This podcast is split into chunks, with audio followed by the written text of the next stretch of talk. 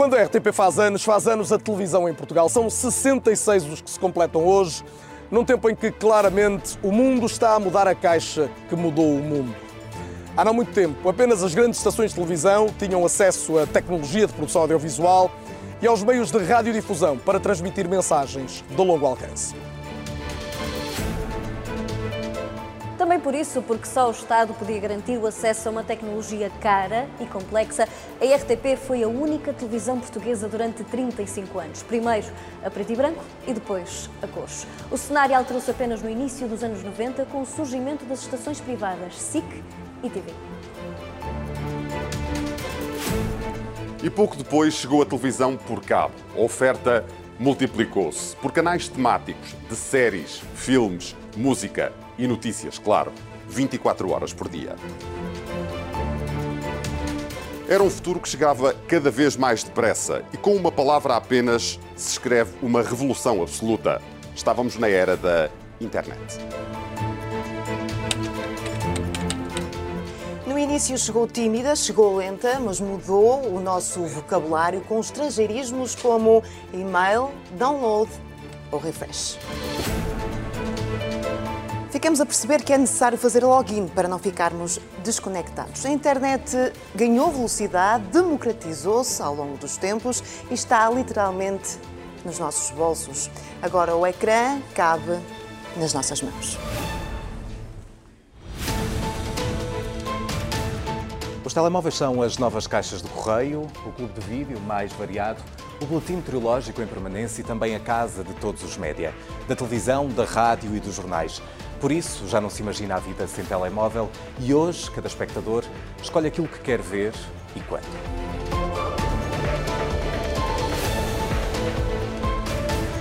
E a revolução seguinte já está e é mais do que essa liberdade de escolha. É a possibilidade do receptor ser também emissor, fazendo com o telemóvel aquilo que no passado só era possível com uma câmara profissional e um carro satélite.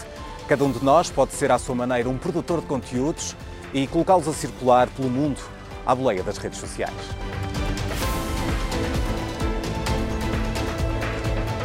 Acontece que jornalismo, como o que fazemos aqui diariamente, é outra coisa, com regras que as redes sociais, obviamente, não têm de seguir. Estas podem ser um grande espaço de liberdade, mas têm sido também caixas de ressonância da mentira, da manipulação e até do ódio. E assim, esta noite, em direto na televisão pública portuguesa e em dia de aniversário da IRTP, fazemos um debate especial a partir do Porto para perguntar até que ponto esta era da internet põe ou não em causa a democracia. O é ou não é especial a partir dos bastidores de um programa de televisão. Começa agora.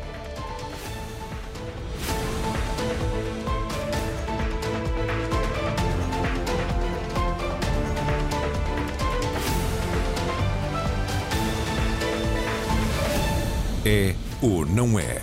Com Carlos Daniel. Muito boa noite e bem-vindos. Como disse, estamos nos bastidores de um estúdio de televisão, fazendo dele, assumidamente, um outro estúdio de televisão. Aqui normalmente acontece um programa de entretenimento, como se percebe em fundo, a Praça da Alegria. E é trazer à televisão hoje, o média mais poderoso das últimas décadas, o debate sobre a comunicação dos novos tempos em que a internet e as plataformas digitais se tornaram omnipresentes, alterando claramente a nossa relação com o espaço público, onde agora parece muito mais fácil a discordância do que o compromisso. São meus convidados para este debate, em direto na RTP, o premiado ensaísta e filósofo espanhol, catedrático de Filosofia Política e Social, Daniel Linerariti, que se junta a nós em direto a partir de Pamplona a quem cumprimento desde já. Aqui em estúdio comigo Rita Figueiras, investigadora em Comunicação Política, professora da Universidade Católica Portuguesa. Rita, boa noite e bem-vinda. José Alberto Lemos, jornalista, atualmente provedor do leitor do Jornal Público. José Alberto, bem-vindo também a esta casa que é tua.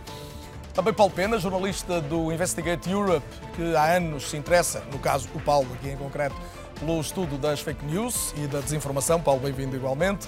O mesmo uh, cumprimento para a Catarina Carvalho, jornalista igualmente. Hoje a liderar um projeto chamado Mensagem de Lisboa, um projeto de jornalismo online e de proximidade, que vamos também perceber melhor como está a funcionar. E ainda Miguel Oliveira, psicólogo e responsável na Ordem dos Psicólogos Portugueses, pelo estudo da relação entre a psicologia e a tecnologia. Obrigado, Miguel, igualmente. Mais à frente vamos ter também em direto neste programa Gregório do Vivier, o conhecido ator e humorista brasileiro da Porta dos Fundos, com atividade fecunda no meio digital, mas também experiência de reações de hostilidade face a alguns dos esquetes que foi apresentando ao longo do eh, trajeto enquanto humorista. Cumprimento então, então todos mais uma vez, sejam muito bem-vindos. Não faltam assuntos para analisarmos. Daniel Linerariti, prioridade a quem se junta de nós, a nós a partir de mais longe e até porque vai estar connosco ao longo da primeira parte do programa. Vale a pena lembrar que em Espanha é ainda um pouco mais tarde. A minha pergunta é, é se, quiser, a, a pergunta genérica deste programa: até que ponto a internet e aquilo a que ela deu origem, designadamente as redes sociais, as várias plataformas, são uma efetiva ameaça à democracia? Eh, buenas noches a, todos en Portugal. Bueno, yo creo que esta pregunta habría que responderla distinguiendo dos momentos históricos. Eh, al inicio Internet fue presentado como un instrumento de democratización, de horizontalización de la sociedad, de mm, eh, desmontaje de la, intermediación, las intermediaciones del periodismo clásico con, fueron los momentos de las primaveras árabes, de, de, las expectativas de democratización vinculadas a este nuevo instrumento. Con el paso del tiempo me parece que Internet más bien suscita eh, sospechas, eh, miedos, por un lado, de injerencia de otros países en nuestros procesos electorales, pues el caso de las elecciones de Trump en Estados Unidos, etc y por otro lado de, una vigilancia sobre nosotros mismos en la tesis del famoso llamado capitalismo de, vigilancia. Seguramente eh, no era ni lo uno ni lo otro, aunque creo que vamos a estar en un periodo en el que Internet va a estar más bien vinculado a cuestiones de seguridad. Mm, Internet se ha fragmentado en el mundo, hay un Internet americano, un Internet, una soberanía digital europea, un Internet ruso y un Internet chino.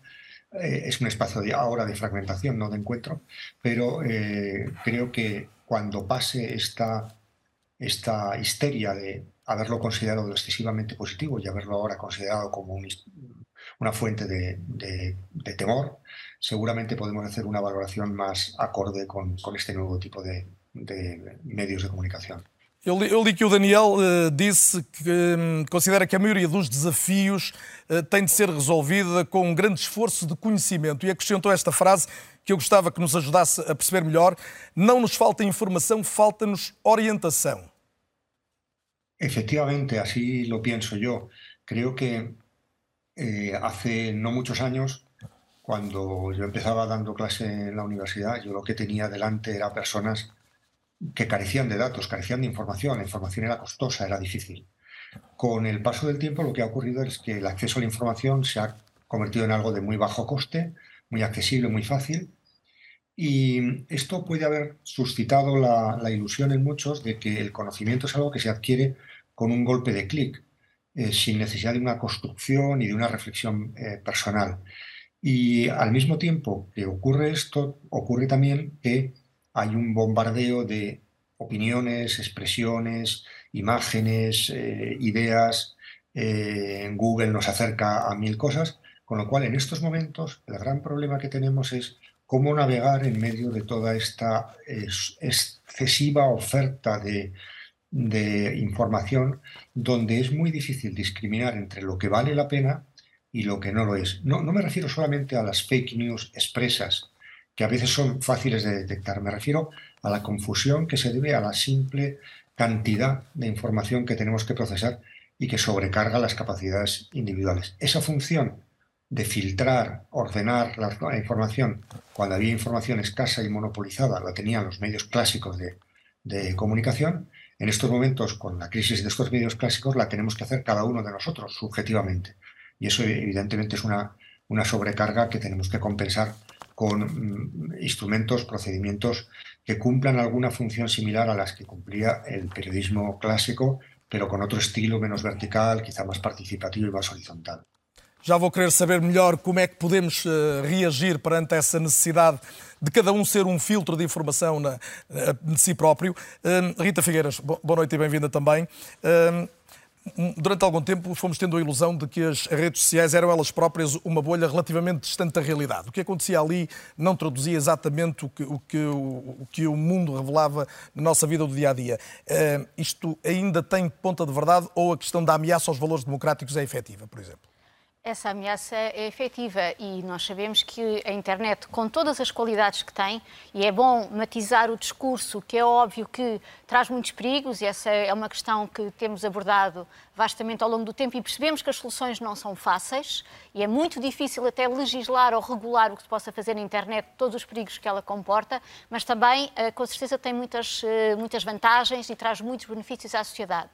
Em relação à, à, à, questão que colocou, o que, obviamente, que existem múltiplos mundos paralelos com a internet, mas ela, na, no cultivar de um determinado estilo mais beligerante, numa atitude mais agressiva, uh, potenciando, inclusive, é, todas as polarizações e o ódio e a incapacidade de lidar com um discurso diferente, que, em vez de ser visto como uma perspectiva distinta, é visto como um inimigo, algo com o qual se é difícil compatibilizar, essa cultura que se foi instituindo como uma cultura que é valorizada pelas próprias redes, pelos próprios algoritmos, que esse tipo de discurso ganha muito mais capacidade de projeção, ter uma capacidade maior de se impulsionar e disseminar eh, entre as pessoas que consomem as redes sociais, fez, parece-me também, que introduziu muito da cultura que nós estávamos habituados a encontrar na internet, galgou, digamos assim, para o cotidiano.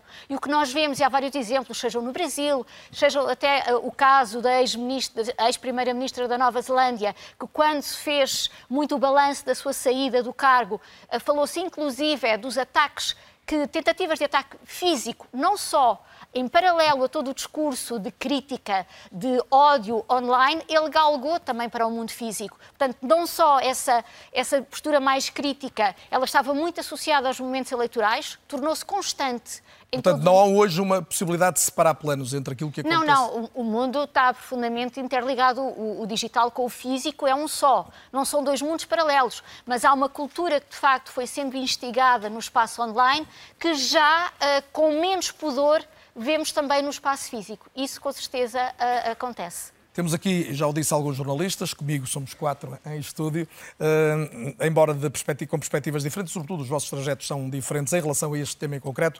Zé Alberto, eu começava por ti, bem-vindo, já o disse, tu Tens uma história também aqui na RTP e, e é bom ter-te de volta, mas tu hoje és uh, provedor do, do, Jornal Público. E ainda esta semana o Jornal Público, uh, a propósito do aniversário, questionou muito as questões relacionadas com a democracia. A minha pergunta para ti, a primeira é se ainda é no espaço dos médias tradicionais, como a televisão, onde estamos hoje, que se pode fazer essa defesa da democracia, pelo menos tal qual a entendemos no mundo ocidental. É, mas não só. Eh, quer dizer, é evidente que os, os meios, os, meios, os mídias tradicionais têm uma grande vantagem, que é a responsabilidade e a responsabilização perante o seu público. E, portanto, é uma instância de intermediação entre a realidade e as pessoas para quem trabalham. Mas as pessoas para têm que procurar essa instância. As pessoas têm que procurar, exatamente. Mas, digamos, nessa perspectiva, os mídias tradicionais são fundamentais para manter. Os mídias tradicionais e, sobretudo, a televisão, há uma grande diferença, uma gigantesca diferença entre o que é televisão e o que é internet, que é esta. Enquanto a televisão tendia a unificar e a unir as pessoas em torno de grandes acontecimentos, de grandes ideias, de grandes eventos, a, a, a internet fragmenta.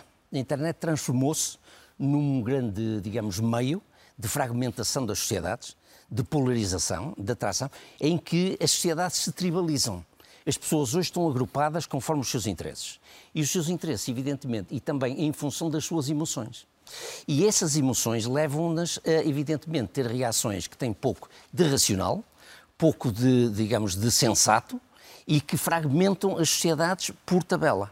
Portanto, hoje em dia nós temos, uma, uma, temos várias polarizações em que aquilo que existia antes, ao nível, digamos, da atomização social, isto é, as conversas de café, as conversas de beberia, as conversas de, de casa, eh, que eram isoladas, passaram a interligar-se, a interconectar-se através da internet. E isso dá força a esse tipo de expressões. Sendo que essa realidade é crescente, ou seja, a adesão dos públicos é crescente, às redes sociais, e em relação aos médias, aos médias tradicionais acontece o contrário. Acontece o contrário. Os médias tradicionais estão, em certa medida, em declínio, evidentemente, têm menor procura por causa da concorrência da internet. Mas os mídias tradicionais continuam a ser a grande referência. Quer dizer, se os mídias tradicionais desaparecessem, ficávamos todos entregues à selva, digamos assim, da internet. Portanto, isso é um cenário que é muito mais assustador do que aquilo que acontece hoje, não é? Não nos esqueçamos que uma ideia falsa bem promovida pode ser muito mais eficaz do que uma ideia verdadeira, porque é geralmente mais complexa e é mais difícil de expor.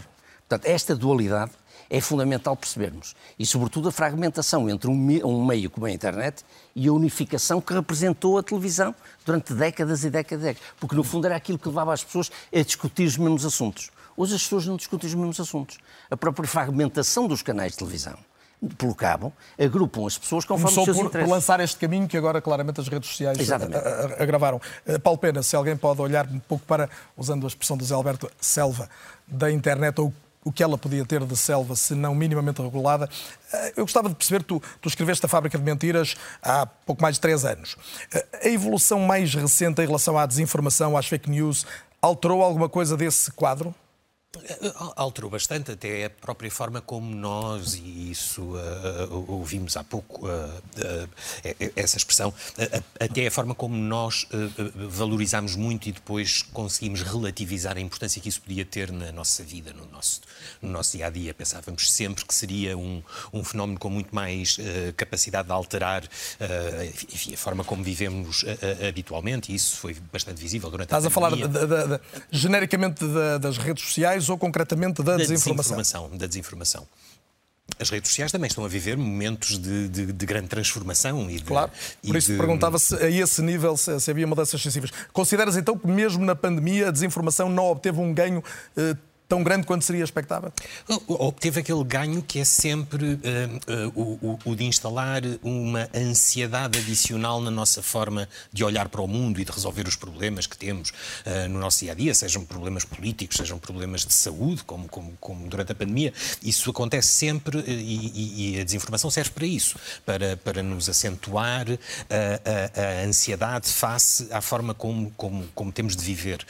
Um, creio que uh, as redes sociais têm esse uh, e, e, têm esse papel muito importante na forma como democratizaram essa fragmentação, essa polarização, essa, é, é, essa utilização do ódio, mas não são as únicas responsáveis. Isso já vinha, por, por exemplo, nos Estados Unidos, muito uh, da, da, televisão por cabo e da forma como uh, uh, se encenavam conflitos de uma maneira muito essencialista, em que uma pessoa defendia A e outra pessoa defendia B, o crossfire, esse tipo de programas. as redes sociais tiveram, tiveram esse papel e, e são, sobretudo, aquilo que nos deve preocupar e, que nos deve preocupar não só em relação às redes sociais, mas também, e falaremos sobre isso com certeza, em relação aos desenvolvimentos da, inteligência artificial, é a nossa própria forma de controlar democraticamente estes... Mas a desinformação organizada cresceu nos últimos anos. Eu lembro que tu há uns anos dizias, num, num programa meu em que estiveste, que havia, salvo 40 sites de, assumidamente sites de fake news em Portugal. Esta realidade em Portugal e no mundo eh, aumentou, diminuiu? É muito pragmática a forma como é utilizada a desinformação eh, naquela altura era sobretudo assim, através de, sites que depois eram replicados dentro das, das, eh, das, redes sociais, sobretudo aqui em Portugal no Facebook, era mais usada na altura.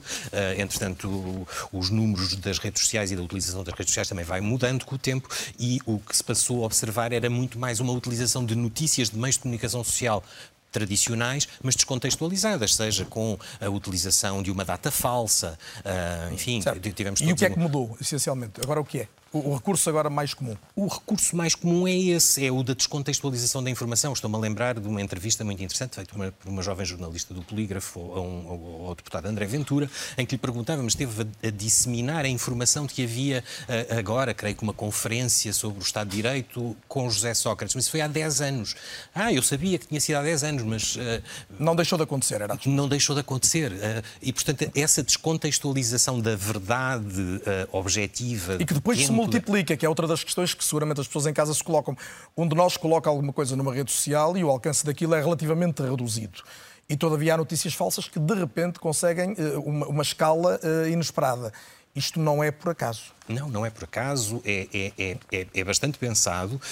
Um, e, sobretudo, esta concreta desinformação com fins políticos, com, com, com enfim, com, com, o objetivo de criar, enfim, preconceitos, uh, uh, radicalização no debate político, ela é pensada e é, e é utilizada dessa forma muito, muito pragmática, que é, não importa se o que estamos a dizer é facilmente desmentido por, eh, enfim, por fact-checkers ou, por, ou, ou, pelas próprias pessoas que vêm, porque uh, vai criar uma, um, uma ilusão nas pessoas. Eu, eu, eu lembro-me sempre de um exemplo muito engraçado uh, que, que pode parecer uma, até paródico, que é, eu, eu, eu estive, tive, tive, a sorte de conhecer um, um, um cético inglês uh, que uh, se infiltrou no movimento dos, dos, das pessoas que acham que a Terra é plana. Um, e ele dizia com muita graça uma coisa que nos deve fazer refletir, que é a única coisa em que eles todos concordavam no movimento da Terra é plana é que a Terra é plana. Depois discordavam todos entre eles se era redonda, se tinha precipícios, se tinha Polo Norte e Polo Sul, se as pessoas caíam, etc. Portanto, eles discordavam de tudo, exceto que a Terra era plana, que era a falsidade que o juntava, não é? Ou, ou a, a, ilusão que o juntava. Miguel Oliveira, já ouvi aqui falar de emoções, de, de ansiedade, portanto, trazer um psicólogo a este debate era, era justificado. O Miguel Oliveira já o disse, responsável na Ordem dos Psicólogos, por também acompanhar esta relação da tecnologia com a, com a psicologia. Uh, Porquê é que as opiniões nas redes tão facilmente surgem mais extremadas? É apenas porque os algoritmos agrupam pessoas em função de interesses ou, de facto, as pessoas são diferentes perante um teclado do que são na, na, na via pública, por exemplo. Boa noite. Boa noite obrigado, e bem-vindo, Miguel. Obrigado pelo, pelo convite. Portanto, ambas, ambas as duas visões, ambas as visões estão, estão corretas, não é? o anonimato traz aqui uma segurança para que se possam exprimir um conjunto de opiniões que, se calhar, de uma forma face a face, elas não, eh, não seriam expressas, pelo menos não da mesma forma. Nós, enquanto seres muito relacionais, precisamos no contacto de face a face de algumas de alguns marcos que nos vão dando algumas deixas de como nos sabemos comportar e, e quando estamos no teclado também acabamos por não ter um, esse feedback muitas vezes importante para nos autorregularmos naquilo que é uh, uh, as nossas interações. Uh, e também importa aqui salientar que nós quando falamos da internet, quando falamos das redes sociais, Ehm, temos que o considerar como um mediador, ou seja, nós, naquilo que era tradicionalmente a, nossa forma de relacionamento, introduzimos um mediador, um mediador que no início acho que teve um papel bastante positivo, porque nos conseguiu um, abrir portas para nós podermos conhecer outras pessoas, mas que nos dias de hoje começamos a perceber que condiciona um, através de algumas decisões que os próprios algoritmos têm, uh, algumas das, das, dos comportamentos que nós, que nós vamos, uh, vamos tendo. E, um, e, esta questão também contextual é importante de, de, ser, de ser abordada, porque, por exemplo, a nível daquilo que são os, os incentivos e que podem ter um, um, um, impacto nos nossos comportamentos quando estamos no espaço digital, muitas das vezes os incentivos que nós encontramos no espaço digital são completamente uh, uh, inversos daqueles que existem na, na vida real, nas nossas interações face a face. Uh, há, há, aqui um, uma valorização, muitas das vezes, de um tipo de discurso que uh, pode ter um, um conjunto de, de, de, reforços muito positivos e que uh, permite que eles sejam replicados. Um exemplo muito um, para, para poder ilustrar. Muitas das vezes há determinados youtubers que, um, por exemplo, uh, tentam destruir eh, determinado tipo de uh, telemóvel, smartphone. Se nós estivéssemos isto no contexto, uh, no contexto real, as nossas reações poderiam ser assim um bocadinho mais de desconforto porque é que está a acontecer. No entanto, aquele indivíduo começou a aprender que não só lhe deu likes, como lhe deu views, como até há aqui uma economia de mercado que faz com que, no final de contas, eh, ele ainda receba algo de dinheiro. E, portanto, nós temos aqui os tais conjuntos de incentivos que são muitas das vezes opostos e que muitas das vezes também ajudam a explicar a forma como nós nos comportamos de forma tão diferente no espaço digital. Hum. Catarina Carvalho, eh, já vamos falar um pouco mais sobre o que é que o jornalismo pode fazer no contexto atual, eh, mas eu gostava do teu olhar de jornalista sobre, no fundo, isto que o Miguel dizia agora. Eh, há uma nova mediação que substitui a velha mediação jornalística, que tinha regras, que era, que era algo estudado, eticamente hum, preocupada. E de repente temos uma mediação terceira, não é? Essa é que é a verdade, portanto, seja do ponto de vista comercial, mais óbvio, mas também político e de outros, e de outros géneros. A questão é que essa mediação que existe e que é em terceira, o Miguel falou de economia e nós estamos aqui na economia da atenção, não é? Ou seja, cada um está a lutar pela sua atenção. E os mídias também. Os mídias não estão, não estão fora da internet. A internet é mais um dos meios onde, onde o jornalismo se faz. Um, sim, é muito fácil perceber o que é que vai funcionar e o que é que não vai funcionar numa rede social. É muito fácil perceber o que é que vai dar cliques a um jornal, a um órgão de comunicação tradicional. A questão que se coloca e que nós colocamos no jornalismo um, tradicional ou não, não sei o que é, que é jornalismo tradicional, uh, não, não, sei muito bem o que é que é esse, essa, essa expressão, mas é que é porque é que o jornalismo precisa de seguir esses cliques e essa uh, tentativa de obter o máximo de olhares possível sobre um artigo, e a resposta a isso é a, economia é do negócio, jornalismo. O modelo de negócio. O modelo de negócio, ou seja, sendo um modelo de negócio a, a publicidade, então nós podemos questionar-nos porque é que é preciso que haja um milhão de pessoas em Portugal, que eu também não sei o que é isso, ou dois milhões, que leiam um artigo. Porquê? Para quê? E, e é por isso que eh, nós falamos aqui muito até agora de jornalismo como se fosse uma coisa tipo um, um totem sagrado no meio desta economia toda da atenção. E na verdade não é, porque há muitos títulos que são feitos como aquilo que a gente antigamente chamava clickbait, que é um anzol de cliques. Há muitos títulos na imprensa dita tradicional ou não que são para isso.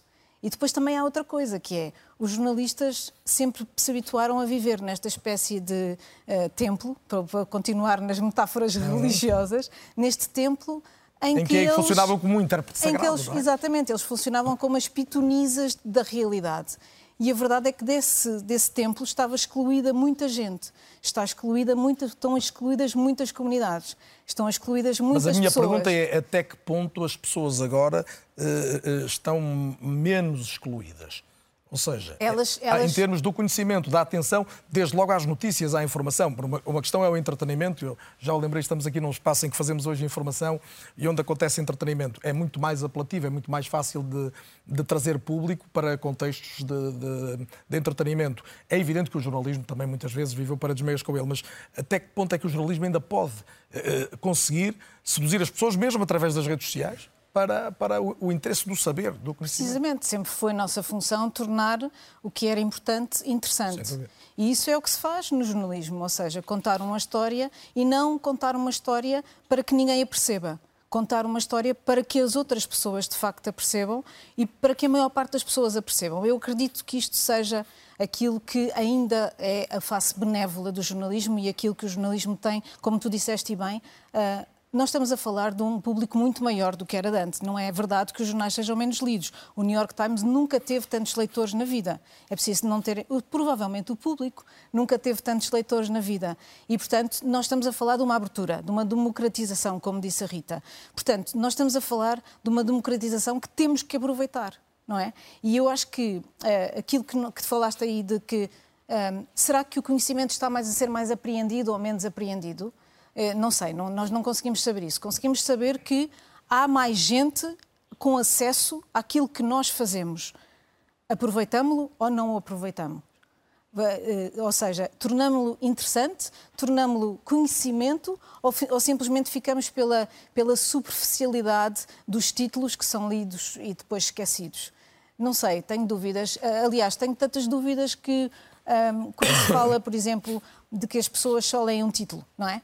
Por exemplo, uh, o que é que nós fazemos para que isso não seja assim? O que, é que, o que, é que o jornalismo está a fazer para que isso não seja assim?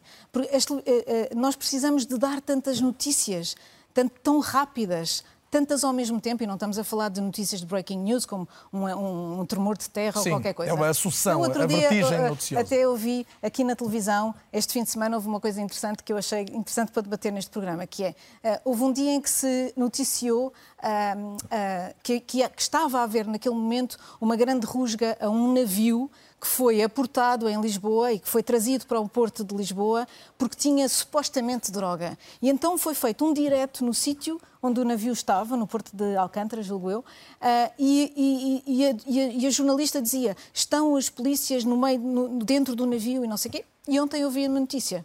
Não havia droga nenhuma, o navio foi em paz e não aconteceu nada.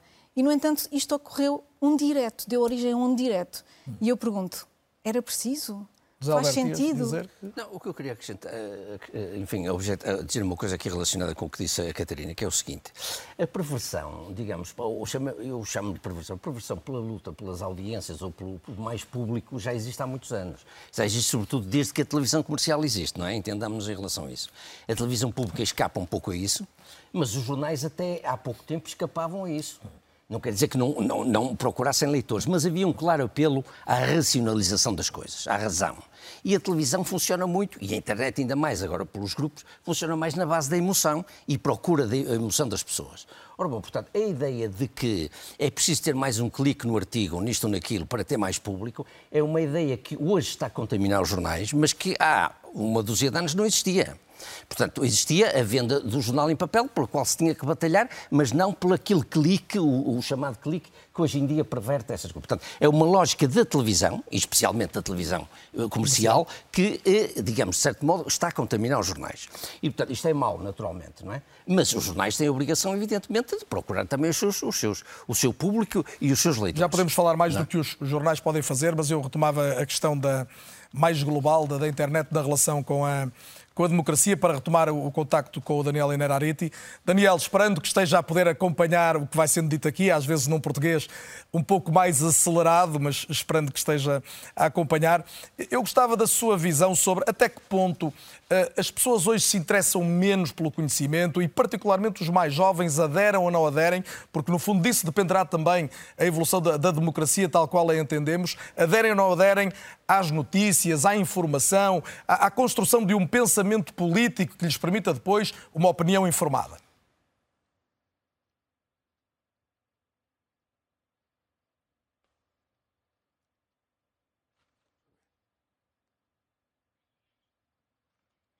Eu penso que não estamos a ouvir o, o som do Daniel Narita, pelo menos aqui perdão, perdão. no estúdio. Agora sim. Já percebi que o Daniel ouviu, ouviu a pergunta, portanto, podemos ouvir agora a resposta. Sí, decía que, decía que no existe una democracia robusta allá donde no hay un, una conversación democrática de calidad, que no es una conversación versallesca donde todo el mundo se trate con el máximo respeto, sino que también puede ser una conversación eh, conflictiva. Eh, me, gustaría retomar una cosa que, sobre la que eh, habéis estado hablando y que me ha resultado muy ilustrativa, es el tema de las noticias falsas, porque a veces confundimos las noticias falsas con los errores en la opinión de las personas. los humanos nos equivocamos muchísimas veces y emitimos opiniones que no son correctas. Eso no representa un problema para la democracia. incluso Mm, el error, eh, consciente o no, eh, contribuye a la vitalidad del, debate democrático. Aquí me parece que habría que hacer una distinción entre opiniones falsas y falsas noticias, y falsas opiniones. Opiniones falsas son opiniones equivocadas, como las que tenemos nosotros tantas veces, y, y falsas opiniones son aquellas eh, eh, mensajes que expresamente, intencionadamente, introducen en el debate una confusión para, en el fondo, para mm, estropearlo. Eh, evidentemente tenemos un problema y es que es muy difícil trazar una línea, una frontera, una separación entre opinión falsa y falsa opinión. Y las sociedades, las, democracias liberales se definen por no haber otorgado a nadie, a una especie de ministerio de la verdad, la capacidad de dictaminar qué es verdadero o falso. Eh, el, sistema político no decide sobre la verdad o la falsedad de las opiniones, sino sobre su mayoría y su ajuste a la ley o a, la Constitución. Con lo cual, creo que, creo que eso puede ayudar a, enriquecer el debate, porque la tarea del fact-checking, eh, a mi juicio, está sobrevalorada. Es muy importante que haya periodistas que hagan ese trabajo, pero eh, la mayor parte de la comunicación política no se establece en torno a hechos objetivos, eh, medibles, sino a opiniones e interpretaciones de la situación. Y esas opiniones e interpretaciones son muy libres, son muy diversas y es muy peligroso que eh, pongamos a alguien a censurar esa, esa, opinión. Lo que podemos hacer es identificar errores intencionales eh, referidos a hechos, pero eso es una pequeña parte de la conversación democrática. Daniel, isso apenas nessa linha, qual é o limite que encontra para um discurso que vai além do erro, vai além da desinformação, chega ao ódio uh, e que preocupa tanta gente, chega ao insulto gratuito? Faz sentido a esse nível, já não é o nível da verdade, já é para lá disso, encontrar algum limite e é possível desde logo? É muito difícil. Em uma sociedade liberal, creio que temos que estar dispuestos a eh, aceptar cosas que nos resultan detestables en personas, en opiniones, en ideologías y en maneras de expresarse. Creo que, eh, trazar ese límite es tremendamente difícil, salvo lo que, lo que puede uno mm, recoger en un código penal. Eh, el, asunto, el asunto no, no, no es tan, quizá no sea tanto eso como pensar que el tipo de liderazgo político que hoy en día eh, premiamos los electores es un liderazgo muy divisivo, muy de antagonismo. Y yo reivindico desde hace tiempo eh, la, rentabilidad política incluso de un liderazgo cordial, de un liderazgo amable, de un liderazgo respetuoso. Y creo que hay ejemplos en, el mundo contemporáneo eh, y teóricamente es posible pensar en, en medio incluso de esta polarización en políticos que eh, ejercen un, tipo de, un tipo de liderazgo más inclusivo, menos, menos eh, polarizado. No es cierto que en un universo polarizado o te polarizas tú mismo o desapareces del mapa. No es verdad, no es verdad. Hay muchos ejemplos de políticos que, eh, sin necesidad de entrar a ese antagonismo tan dramatizado, eh, lo hacen bien y además tienen una recompensa en términos de votos. Rita Figueiras, estava a ouvir o, o, o Daniel e, e, esta questão de até que ponto é que nós podemos pensar em moderar de alguma maneira o que acontece nas redes. Uh, essa moderação é difícil e ainda mais difícil porque nós sabemos que as grandes plataformas, as grandes empresas, são absolutamente opacas, não é? No sentido em que não se sabe, pode-se especular, pode-se ter uma percepção de como é que é organizado os algoritmos, como é que fazem a gestão do fluxo da comunicação e dos conteúdos que vão circulando online, mas a opacidade é muito grande, até nem se saber exatamente que tipo de, que tipo de mensagens é que rejeitam, que outras é que vão tirando, como é que fazem essa gestão, inclusive, é da moderação dos conteúdos é, é absolutamente opaca essa realidade. Por outro lado, é uma relação absolutamente assimétrica, não é? Em que cada vez mais essas redes sabem exatamente uh, o perfil das pessoas, os seus gostos, os seus consumos, com a coleção gigante de dados que, que têm sobre as pessoas e uh, a total incapacidade que todos nós temos de agir sobre essas mesmas e Estamos empresas, a falar de uma é? realidade global, desde logo não pode ser legislado Estado é, a Estado, não é? Uh, que é muito difícil e são empresas gigantes, não é? Que foram, por exemplo, como o, o Facebook foi, comprou o Instagram, depois comprou o WhatsApp, ou a Google comprou o YouTube, não é? E, portanto, são empresas enormes que é muito difícil, elas têm mais poder, inclusive, do que os próprios Estados, não é? Na sua capacidade que têm de regular a relação entre as pessoas, as, a dimensão mais comercial, do discurso político, isso tudo. Mas estava também a pensar numa questão que foi colocada uh, anteriormente sobre o consumo uh, e do jornalismo a perder ou não o seu lugar de interesse do ponto de vista de ligar as pessoas até às questões essenciais da democracia. Parece-me que há aqui uma questão muito importante que a internet uh, reforçou, porque também, só fazendo aqui um parênteses, aqui uma ideia que, obviamente que a internet, as redes sociais, elas têm perturbado muito, digamos assim, um equilíbrio que existia uh, nas sociedades. Mas muito dessa transformação que nós atribuímos à internet, ela decorre de um contexto social, não é? E há muitos trabalhos, inclusive, é sobre foi a internet que radicaliza as pessoas ou as pessoas têm que já ter um certo olhar radicalizado para depois se Esta é uma boa pergunta para o Miguel Oliveira. Miguel, tens resposta contextos. para esta interrogação? É aqui uma, uma forma de, de, nós podermos uh, abordar uh, esta, esta ideia é um pouco nós podemos também aqui fazer a promoção das competências socioemocionais. Aquilo que é a nossa utilização da internet baseia-se muito em competências muito técnicas, ou seja, nós sabemos ligar, desligar, fazer passwords e muitas das vezes aquilo que são um, um conjunto de competências que nos façam preocupar no outro. Pensar de que aquilo que nós colocamos pode ter um efeito no outro. São tudo uh, um conjunto de, de, competências que muitas vezes não são muito valorizadas. E... e é uma das respostas que podemos dar a esta questão que estamos aqui a tratar hoje. é uma das respostas que podemos dar, é, que é a promoção de um outro tipo de competências que eh, possam eh, ter, eh, ajudar-nos a perceber de que, apesar de nós não vermos o outro, nós estamos a lidar sempre com o outro. E essa, essa é uma questão a que vamos fatalmente ter que voltar, mas, Paulo, ouvia o Daniel e agora a Rita também. Eh, estamos indefesos perante as redes sociais, não temos como reagir se não for por via de desenvolvimento de competências individuais ou da educação. Lá iremos também, seguramente. Eu, eu creio que não. Não estamos indefesos. Devemos ser cada vez mais céticos em relação à forma como eu, eu, eu lembro-me eh, há, há, bem pouco tempo uh, ouvi a Ministra da Cultura de Portugal dizer numa, numa cerimónia sobre desinformação que uh, uh, estava convencida que a inteligência artificial ia conseguir resolver o problema da desinformação.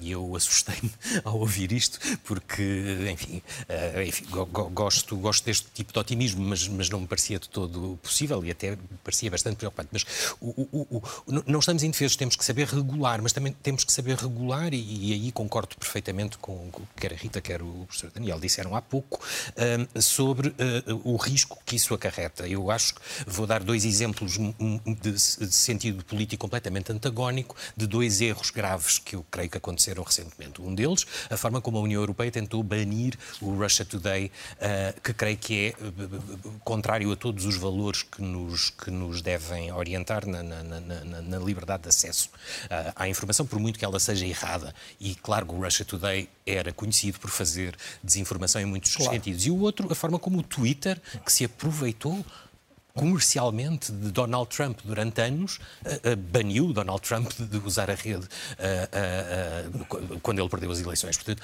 creio que estes dois exemplos são o sinal vermelho que nós já ultrapassamos em vez de pensar na regulação deste, deste problema de uma forma bastante mais construtiva. E começa, se quiserem, até pela regulação fiscal das empresas, como elas trabalham cá. Voltaremos a isso. Eu tenho só um minuto mais para o eh, Daniel Inararite, até porque ele vai deixar de estar connosco após o, o intervalo.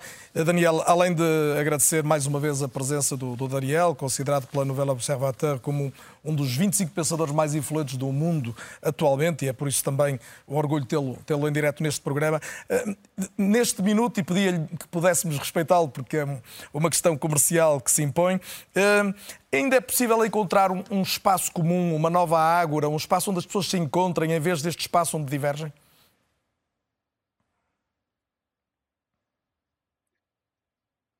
Seguramente los, lo, eh, se producirá una síntesis entre el espacio de los medios tradicionales y el espacio de las redes. Creo que cuando las redes sociales hacen tan fácil la expresión de opiniones, al mismo tiempo esa profusión, esa cantidad disminuye su valor.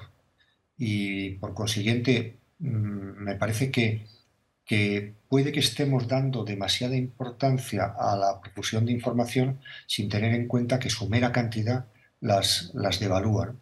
Eh, al mismo tiempo, me parece que eh, Internet ha aportado ya algo muy importante a la democracia contemporánea, más allá de los problemas que tenemos con las plataformas y los algoritmos, algunos de los cuales han sido señalados por mis compañeros en, este, en esta conversación.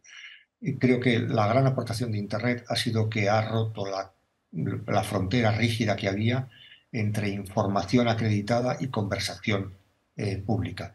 El haber roto esa frontera, el haber permeado eh, esos dos mundos, yo creo que es una grandísima aportación al desarrollo de la democracia, a partir del cual tenemos que resolver muchos problemas que también este nuevo paisaje genera. Daniel Linarariti, mais uma vez, muito obrigado. Em direto da Pamplona, neste É ou Não É. O É ou Não É faz a pausa breve para o intervalo. Eh, para o intervalo, enfim, dizemos sempre que é breve, será de perto de 8 minutos.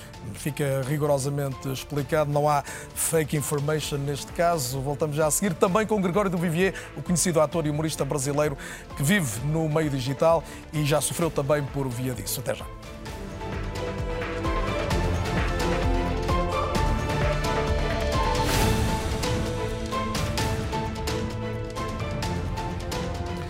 Boa noite e bem-vindos mais uma vez. Estamos não é ou não é especial, em dia de aniversário da RTP. A partir da televisão, Olhamos os novos tempos da comunicação e até que ponto a internet, as redes sociais, mas sobretudo as mentiras que se propagam desde logo através desses meios, colocam ou não em causa a democracia e como se pode combater esse risco que todos admitem ser real.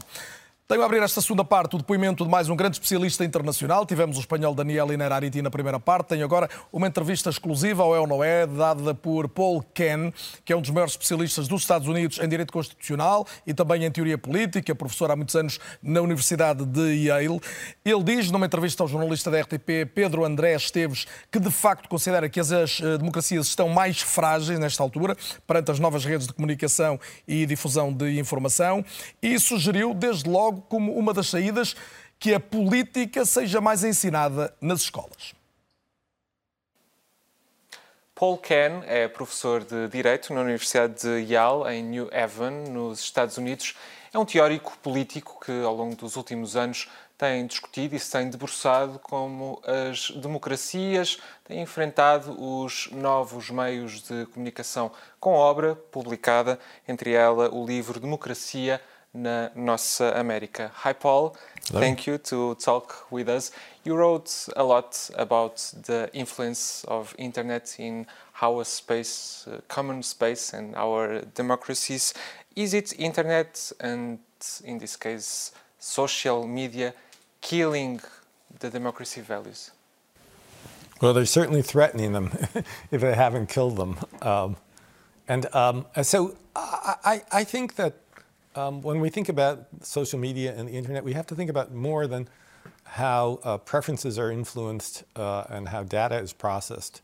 Um, we have to think about the way in which the internet and social media have reconstructed people's uh, uh, forms of experience, the way they think about and experience time and space, the way in which their um, commitment to work has changed, the way in which they raise their children has changed, the way in which they uh, uh, engage with civil society have changed. And if you think, as I think, that democracy depends upon all of these things, um, not just you know how do you vote, uh, the internet has been a very serious challenge, uh, and I think we have to start thinking about how we're going to compensate for some of the things that we've lost. But uh, now the democracies are more stronger or weak with the internet. I think they're weaker. Uh, I think they're weaker because the institutions upon which they once could rely, what we call civil society, think about churches, labor unions, schools, uh, political parties, these have all been weakened uh, uh by. Why? Um, well, I'll, I'll, I'll, give you a few reasons. Um, uh, um, so, one of the things that we see with the internet uh, is that the division between work time and leisure time has been threatened, has been disappeared, has disappeared. People, people uh, have their, they have their phone in their pocket, they have their office in their pocket, and they have their boss in their pocket uh, all the time. Uh, which, which, means uh, people, e- even though they may seem like they're at home, they're actually working. And when I looked at our local government, our local institutions, I found great stress and great problems. Um, and, and many of them are related to the development of the internet. So uh, I think, for example, um, all information that comes over, let's say, the cell phone, right, is forced into a format that makes it look like entertainment. Politics is becoming entertainment in the United States. Of course, you know, I think of Donald Trump as the most successful entertainer in history. uh, and uh, how did people come to expect that sort of thing? And it's because they get their information uh, in a format that emphasizes um, you know, instant gratification. It emphasizes moving quickly to extremes. They're losing their capacity uh, to, to um, uh, in, uh, engage in things that take time. Um, uh, so, you know, the, the, the most effective political communication today is probably the tweet. Well, how much democratic deliberation can happen in a tweet? we are talking on RTP, a public and traditional broadcaster, the television still uh, still have space in this world of political with uh, political entertainment? Well, one hopes that a show like this, you know, a, a, an interview shows, they still have space. One hopes, but I think that um, if you just look at the numbers, and I don't, I don't know what they are, but I think the audiences are diminishing. Uh, uh, increasingly I'm, I'm, I run into people who don't watch television anymore. Why? Well, they watch um, streaming. You know, they watch Netflix, but they don't watch uh, uh television. Uh, where do people get their news these days? Well, increasingly they, they get it over the internet. And how can we still have a common ground? Well, you know, if I if I knew that probably answer to that, I'd know how to save American politics. But but finding a common ground is very very difficult today. Uh, I I think, uh, and I do think you know where I end the book uh, uh is uh, we have to we have to be much more engaged in teaching politics in, in our schools. That we can't think that politics is something that takes care of itself or that people will learn outside of a, uh, you know outside of the, uh, uh, uh, their their schools. So I think I think we have to address it very very vigorously about how do we live politically in a society that is changing, that the forms of communication are changing so quickly. I don't think that in America you can just change national politics by somehow, you know, having another debate between the candidates. I don't think that will, will, will, will, will, will do it. Professor, thank you again for Ed joined us. My pleasure. Paul Kerr, entrevistado pelo Pedro André Esteves, ia deixar aqui uma série de ideias que justificam a reflexão. Uma delas, a Rita Figueiras, investigadora em comunicação política, professora da Católica. As democracias, as democracias estão mais frágeis porque as várias instituições da sociedade estão mais frágeis. A Igreja, os partidos, os sindicatos. Isto tem a ver com este mundo que expõe cada vez mais os problemas e a uma velocidade maior destas instituições? A internet e as redes sociais são um lugar privilegiado ainda para gerar maior erosão de confiança. Essa confiança é, é nas instituições, podemos dizer, se quisermos, que estão offline. E a internet tem funcionado muito como uma instância de erosão ainda mais dessa confiança e as, redes, e, a, e as fake news também fazem aí um papel importante porque elas, as pessoas confiam naquelas que confirmam as suas, as suas ideias prévias, portanto, têm esta capacidade de reforçar determinadas ideias e rejeitam todas aquelas que não confirmam as suas percepções, nomeadamente essa questão da confiança nas instituições tradicionais. Mas eu gostaria de voltar também, uh, ligando a esta ideia que foi aqui referida da, da morte da televisão. Eu não creio que haja essa morte da televisão, também na questão da política, também não. Basta ver o Donald Trump ficou muito, uh, todo o seu estágio, digamos assim, prévio de conhecimento que já, era, que já tinha na sociedade norte-americana devido a um programa de televisão que teve. O nosso Presidente da República, Marcelo Rebelo de Sousa, fez 15 anos de um percurso de ligação à sociedade portuguesa. Através do comentário na televisão. Através do comentário na televisão. O que acontece é que a, a televisão separou-se do seu suporte, não é? E ela também está, ela, fragmentada através das redes sociais. Portanto, nos clipes que são feitos, nos comentários que as, que as pessoas fazem, porque alguém falou e vão ver qualquer coisa online. Os próprios médias tradicionais, como falámos logo no início, digitalizaram-se também, porque é uma inevitabilidade da sobrevivência e da adaptação tecnológica. Portanto, ela, houve esta separação de facto, porque não está só exclusivamente no, no televisor, no aparelho doméstico, não é? Portanto, extravasou completamente e continua ainda a ser um elemento importante. E basta ver também que, no caso dos Estados Unidos, como foi aqui falado na peça, uh, Donald Trump nunca perdia uma oportunidade de estar todos os dias no programa da manhã da Fox News, não é? Portanto, com a certeza absoluta que aí também se cultiva a sua base de apoio. A base de apoio ela está online, mas ela também está na televisão, articulando-se a televisão quando está no espaço digital, mas também consumindo a televisão enquanto se consome através do telemóvel e eventualmente as redes sociais. Portanto, há muito mais uma interligação do que uma separação ou inclusive é uma substituição. Agora, essa erosão, ela vai sendo feita porque há um determinado tipo de E não se transfere para outras instituições. Uh, muitas vezes delega-se nesses grupos aos quais as pessoas estão ligadas no espaço digital, que se produz ecossistemas em que se continuamente se vai reforçando uma determinada ideia, com a possibilidade, inclusive, de sempre nunca tomar contacto com aquilo que põe em causa a nossa base de convicções. E, é e é possível, é Miguel Oliveira, que as pessoas percebam que lhes está a acontecer isto? É, muitas das vezes podem não ter essa, essa, essa possibilidade, não é? Que se não houver este contacto com a realidade, se as pessoas uh, só estão, uh, se, não, se não vêm à rua, se não conseguem, se não saem da sua bolha, se não conseguem, que é uma coisa muito difícil de fazer, porque nós hoje somos muito reforçados, as, as informações que nós temos são muito, têm aqui este feedback loop que se reforçam através das nossas, das nossas redes. Mas, como estava a dizer, se as pessoas não, não têm experiências diversificadas, se as pessoas só passam a vida atrás um, de um monitor e sempre dentro dos mesmos grupos, é difícil para tomarem contacto com, com, com as consequências daquilo que, que muitas das vezes escreve. E eu acho que isto é um ponto-chave, que é as pessoas não terem um, a percepção de, de, de quanto pode uh, ser prejudicial para um outro, para um outro que não nos é visível, uh, as nossas ações. As pessoas podem não ter a noção de que o que escrevem tem um impacto na vida das pessoas.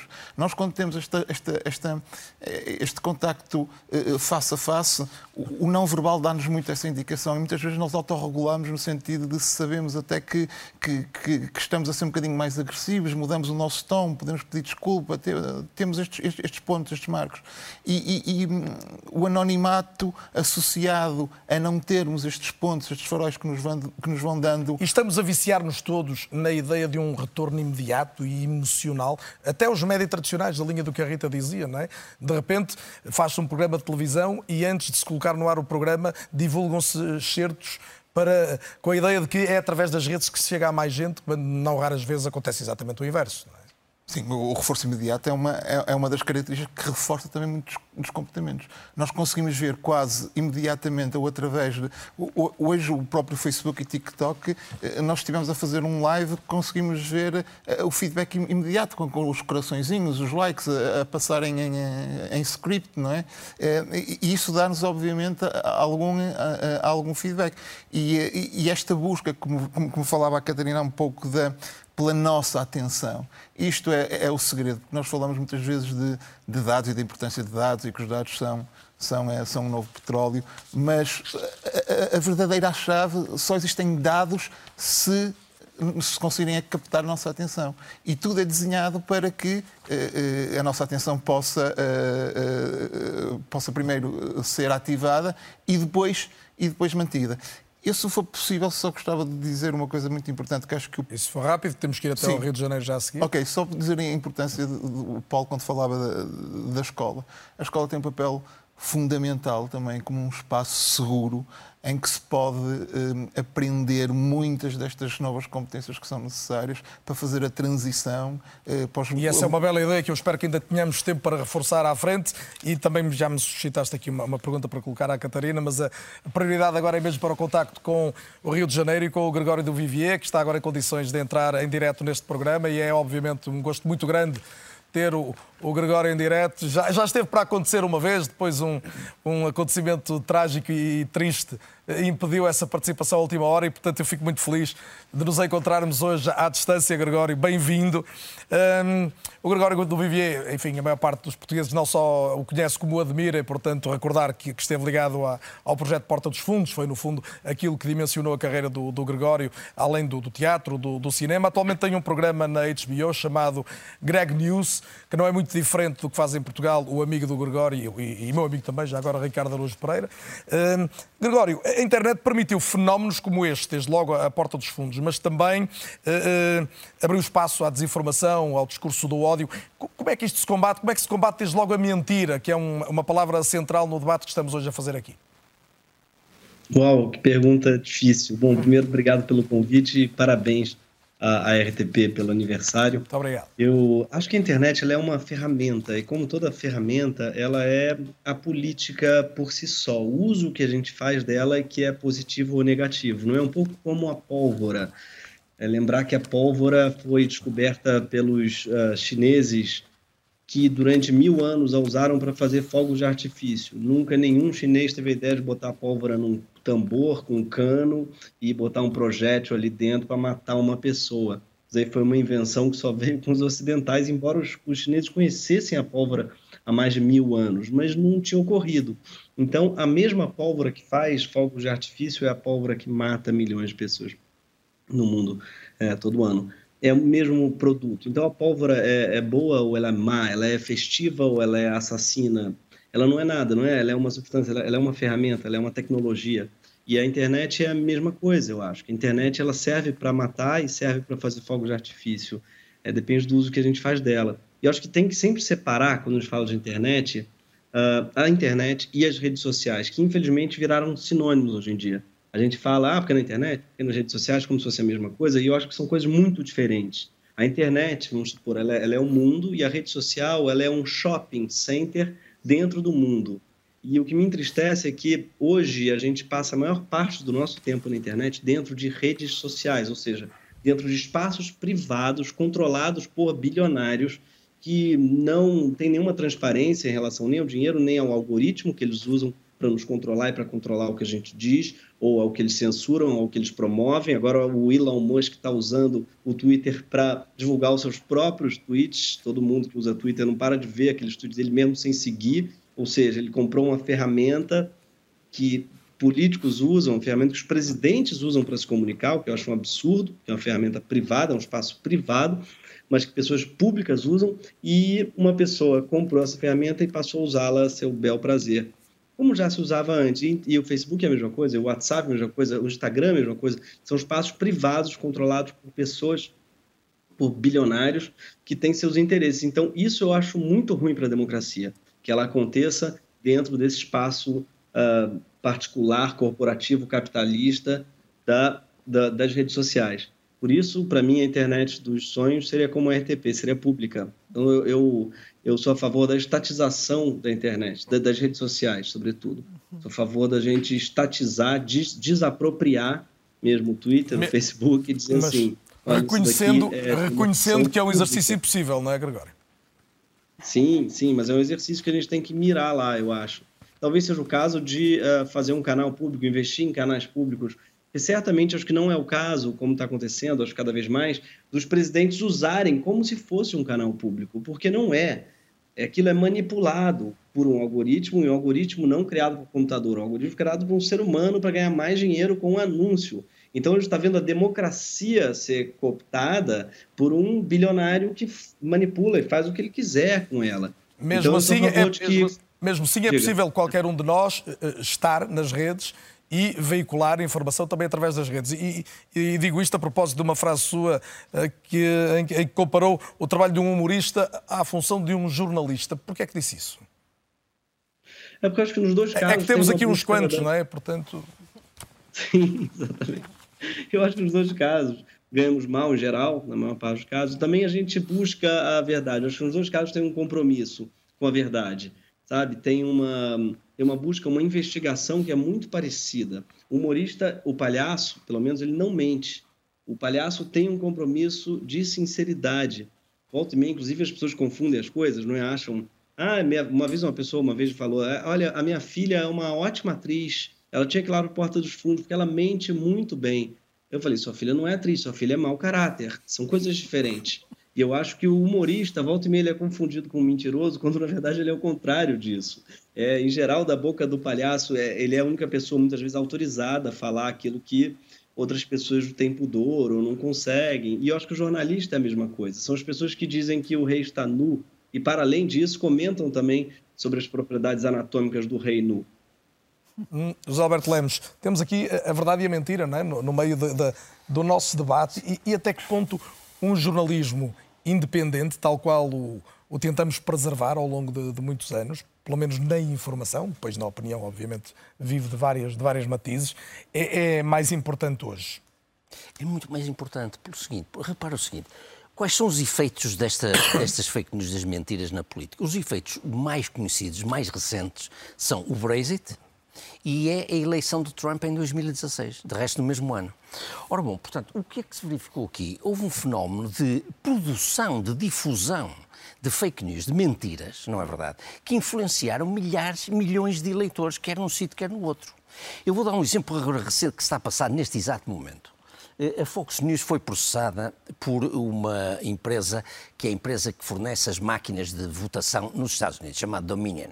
Pedem 1,6 mil milhões de dólares de indenização, porque a Fox News andou a dizer sistematicamente, antes e depois das eleições, sobretudo depois das eleições de 2020, que, uh, era, que as máquinas não, não funcionaram, que perverteram o sentido do voto e, portanto, não eram fiáveis. E andou a, programar, a, pro, a proclamar essa mentira de que a eleição tinha sido falsa, tinha sido deformada. A eleição de Biden. De, de Biden, exatamente, em 2020, graças não só às máquinas, mas também a todo o sistema montado. Ora, descobriu-se agora, a semana passada, que os próprios indivíduos da Fox News, os pivôs das Fox News, que são homens que têm uma audiência de milhões de pessoas todas as noites, telefonavam entre eles e, e trocaram mensagens entre eles, completamente convictos que aquilo era tudo mentira. O que eles estavam a difundir para as pessoas era mentira. Eles sabiam que não havia a mínima prova de que a eleição tinha sido falsificada, apesar disso, estavam a dizer aquilo todas as noites. E isto durante meses. Ainda hoje alguns defendem a tese de que a eleição foi viciada. Mas eles sabem que não foi. Portanto, o que, é que acontece? Há aqui um fenómeno de mimetização agora, é o contrário. Agora já não é a internet ou através da internet. A tribalização chega ao jornalismo. E uh, se lhe chamarmos jornalismo a Fox News, Sim. coisa que eu não faria. Não, e sobretudo a quem faz esse tipo de coisa. Exatamente, mas um meio de, de, difusão, um meio de, televisivo de difusão importantíssimo a Fox News criou uma bolha de milhões de, de, de, espectadores diária, não é verdade? Que estão convencidos que só o que a Fox News diz é que é verdade. Ora, a própria Fox News, ou aliás, Rupert Murdoch, foi a tribunal a semana passada confirmar que de facto tinha, se tinha dito aquilo. Tinha-se dito aquilo porquê? Porque a esmagadora maioria dos seus espectadores estavam em trânsito para outra, uh, para outra cadeia porque a Fox News não lhe estava a dizer aquilo que eles queriam que dissesse, que era que a eleição tinha sido viciada e Trump tinha sido vítima de uma fraude eleitoral. E eles, ao perceberem que esses milhões de eleitores, de, de espectadores, poderiam tra eh, transitar para outro canal, mantiveram esta farsa, esta lógica de, de ficção, não é verdade, para manter os espectadores. Portanto, isto tem a ver com ratings, tem a ver com dinheiro, tem a ver com isto tudo. Esta perversão é uma coisa sinistra. Eu vou dar um exemplo. Há pessoas, li no outro dia um artigo, de um, um, um jovem que mandou um, que mandou um SMS para os pais que só veem a Fox News a perguntar se eles sabiam o que se tinha passado, o que estava a passar na Fox News. E eles não sabiam, porque a própria Fox News, obviamente, não noticia isso. E, portanto, criam-se aqui as tais bolhas, não é verdade? E há bocado a Rita falava disso. A facilidade que é muito maior o anonimato permite isso, que as pessoas agregam-se em função das suas convicções e não daquilo que pode pôr em causa as suas convicções. E, portanto, este até psicologicamente é um, é um, é um, é um mecanismo que está estudado, não é verdade? Miguel sabe isso melhor que nós. E, portanto, esta lógica, não é verdade, de agora os meios tradicionais memetizarem as Mas essa era a pergunta, desta, Paulo Pena. É, é duplamente perverso. Nós já tínhamos percebido que o jornalismo uh, não só viraliza como vai atrás do que é viral. Não é? Já fomos percebendo que, que, se inverteu aqui um pouco a lógica. Não é apenas uma notícia que se torna viral, é fazer do viral notícia. É, mas, e, e este tipo de casos confundem os universos. Este universo de que desconfiamos das redes cruza-se com o universo, aí eu vou usar a expressão do jornalismo tradicional, porque aqui acho que pelo menos clarifica. Não é? E era precisamente esse momento que eu gostava mais quando, quando fazia debates sobre desinformação, a propósito do meu livro, quando me perguntavam no fim, havia sempre essa pergunta, mas os jornais também mentem. Era a parte que eu gostava mais, porque, porque nos permite ter essa conversa, que é a conversa mais importante. A forma como o jornalismo se deve defender da lógica que o, o, o, o José Alberto acabou de, de, de, de explicar aqui. Um, isso é muito importante de várias maneiras. O, o Gregório uh, dizia isso muito bem e, e de facto, uh, uh, o aniversário da RTP e os parabéns que a RTP merece são muito importantes também, também a esse nível, porque nos mostram a importância pública que tem o, a, a, boa informação. E hum, para ser muito rápido. E o tempo para o debate. E o tempo é? para o Apesar debate. de ser bom que sejas rápido, haver muito algum rápido. tempo uh, uh, para reflexão. Os vários critérios que devem distinguir a, a, a, boa informação da lógica viral, da lógica do clique, da lógica que, que domina a, mercantilização nas redes sociais ou nos centros comerciais, como o Gregório dizia, são a, a ideia falsa de que a verdade é um processo. Já ouvi numa redação. Não importa, nós temos de ser os primeiros a dar uma, uma história, não importa tanto se ela é verdadeira ou não, porque depois ela pode ser corrigida com o tempo. Isto não pode existir dentro de uma redação, porque uma redação serve para filtrar a capacidade de, de, daquele grupo de pessoas que faz um meio de comunicação social o dever deles é filtrar a, a, a mentira e impedir que a mentira claro. surja. E, e, isso surge por várias razões, todas elas que se ligam com aquilo que já falámos antes uh, do, do, modelo de negócio em crise da comunicação social, que tem a ver com a falsa ideia de que há notícias 24 horas por dia, 7 dias por semana, todos os dias do ano, o que não é verdade, porque isso não contribuem em nada para relativizar a importância que as notícias têm uh, uh, umas em relação às outras. E o trabalho principal dos jornalistas é saber escolher qual é a mais importante e qual é aquela que deve merecer uh, mais tempo e mais dedicação. Um, e a forma como a, a, a informação tem de mostrar às pessoas que existe para lhes permitir formar as suas próprias opiniões sejam elas quais forem, falar dos assuntos que lhes interessam. E retomando essa questão das grandes plataformas, de que falava o Gregório também, eh, há, há trabalho, quer manual, com pessoas envolvidas, quer automatizado, de moderação de conteúdos nas redes. Eh, isto eh, tem perspectivas de evolução? Podemos confiar de alguma maneira nisso ou temos sempre que desconfiar? Vou ser muito pessimista. Eu, tenho, eu acho que temos sempre que desconfiar porque enfim, os casos são públicos. O Facebook uh, foi, foi, foi bastante escrutinado a esse propósito, da forma como tentava engajar ou tentava, enfim, seduzir uh, uh, os jovens para, para, para, para pertencerem à plataforma e, para, e, e, todas as técnicas que esses algoritmos usam para viciar as pessoas naquele discurso mais, enfim, polarizador, se lhe quisermos chamar assim, um, são conhecidas e, portanto, eu não acredito, sinceramente, em nenhuma autorregulação das redes sociais. Aí tenderia a estar mais de acordo com o Gregório e, e defenderia a nacionalização mundial, global das redes sociais. Porque, uh, Como Rita? Depende da nação, de que Estado em particular Não, global, global, global, global. Não vai ser difícil pôr tanta gente a ONU, de acordo a ONU poderia gerir as redes sociais. Uh, o que também seria difícil. Mas estás a dizer isso convictamente? Não, estás, estás a... não, Achas isso de alguma forma possível? Não, acho que é uma, é uma, bela, é uma bela ideia para uma nós utopia, discutirmos. Porque é uma utopia. É uma boa utopia para nós discutirmos, bem melhor do que acreditar que as redes sociais vão conseguir resolver estes problemas todos que, que, é nós temos vindo a, a Até falar. como tu já tens dito muitas vezes, nas redes sociais o negócio somos nós, não é? Claro, claro. A forma como, como os nossos dados são usados de todas as maneiras possíveis. Eu hoje li um artigo muito preocupante na, na, na, na Wired que, que, que, é, que é demonstração do que aconteceu, por exemplo, com, com, com a forma como os dados uh, pessoais dos cidadãos de Roterdão foram utilizados para os discriminar pelo próprio Estado na criação de um algoritmo que era um algoritmo que era uh, para gerir enfim, benefícios sociais, etc., e que hoje é, é, bastante fácil de comprovar que é um algoritmo que discrimina por género, por uso da língua, por etnicidade, etc. Portanto, nós temos que ter muito cuidado com os dados. Enfim,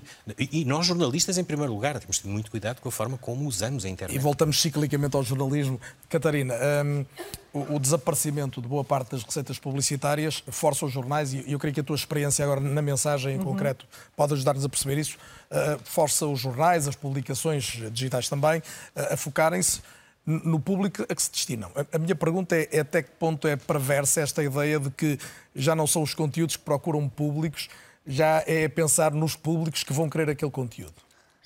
Bom, eu, eu acho que isso é tipo o ovo e a galinha, não é? é? Ou seja, todos os jornais, em todo o sempre, o jornalismo não existe por si só.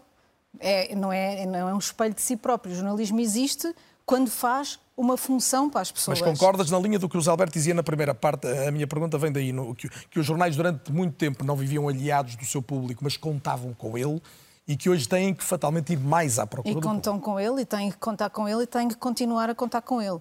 E eu acho que se há coisa que a internet, como o Gregório do Vivia dizia, a internet, não as redes sociais, mas a internet veio trazer, foi esse relacionamento bidirecional que antes não existia e que agora é muito mais fácil para qualquer um de nós. O Zé Alberto recebe as suas mensagens, certamente dos leitores.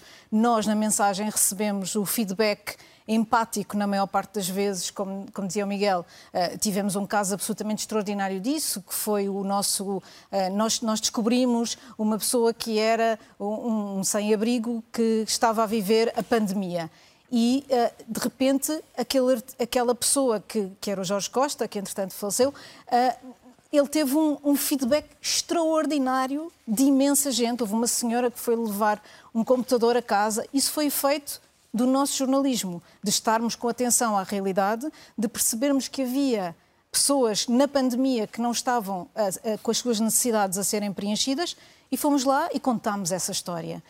E eu acho que isso é, isso é fundamental, ou seja, aquilo que tu disseste é, é bastante perigoso no sentido em que se o jornalismo se acha dono de uma coisa qualquer que é por si própria feita, sem relação com as pessoas que estão à volta dele, isso pode levar a efeitos perversíssimos, não é? Portanto, o, eu não afirmei, eu só perguntei. Não, não, não, claro, eu sei, eu sei. Mas eu só estava a dizer isto porque há muitas vezes esta ideia da bolha jornalística de trabalhar para si própria, não é? E a ideia é o contrário disso. É, nós temos que trabalhar. Aliás, uma coisa interessante, eh, há cada vez mais pessoas a evitarem notícias, a não verem telejornais. Porquê? Não é fácil, não é fácil, não é difícil de explicar, é fácil de perceber, porque todos nós quando nos sentamos a ver um telejornal, qualquer que ele seja, até da RTP, aquilo que vemos são notícias negativas sobre notícias negativas que nos deixam como uma espécie de vítimas da realidade, não é? Parece que nós somos assim uma espécie de pessoas que não conseguimos fazer nada para alterar o mundo. E nós conseguimos, e é possível fazer. E uma das formas que o, que o jornalismo tem de evitar cada vez mais que as pessoas se vão embora dele próprio, diz tudo que nós estamos a falar aqui, e que liguem a outras coisas mais emocionais, é também dar-lhes essas ferramentas de como é que essas coisas não, não só nos coisa, podem e, afetar, mas também podemos ajudar a resolvê-las, trabalhar civilmente para elas. Nós na mensagem temos bastante essa. É claro que a mensagem é um contexto particular, é claro é virado é. para uma realidade particular de Lisboa, com valorização. Sim, mas o Guardian está a fazer isto e o New York Times está a fazer isto. Estou a pensar mais no feedback de que falaste. Sim, é mais sim. fácil que seja positivo nesse contexto certo, do que em muitos outros do, do jornalismo. Mas uh, gostava que pudesses tra trazer este testemunho também. Até que ponto há públicos mais novos que aderem a esse tipo de mensagem. Agora passa por Sim, é muito interessante verificar isso. Esta, esta... Porque a ideia que temos é que os públicos mais novos fogem da não, informação. Não é verdade que fujam, não é? Aliás, uh, uh, é verdade que fogem, que é verdade que têm acesso à informação através de outros lugares. A maior parte do público neste momento, jovem, entre os 15 e os 25 anos, tem acesso à informação em lugares onde ela é mais emotiva, ou seja, tem no Instagram e no TikTok. Até já nem têm no Facebook tanto como tinham. Têm sobretudo estes dois sítios. Mas eles estão lá e eles uh, uh, consomem. E, e, por exemplo, é uma coisa engraçada, segundo um estudo do Reuters Institute, uh, cerca de 48% dos jovens continuam a dizer que prefere ler notícias do que as ver através de outros meios. Portanto, eles estão lá. Agora, o que é, de que é que eles se queixam quando se queixam da informação? Queixam-se que ela é difícil de ler, que não tem contexto, que não tem, que não fala para eles e que fala demasiado de coisas que, que dizem respeito a bolhas políticas e económicas.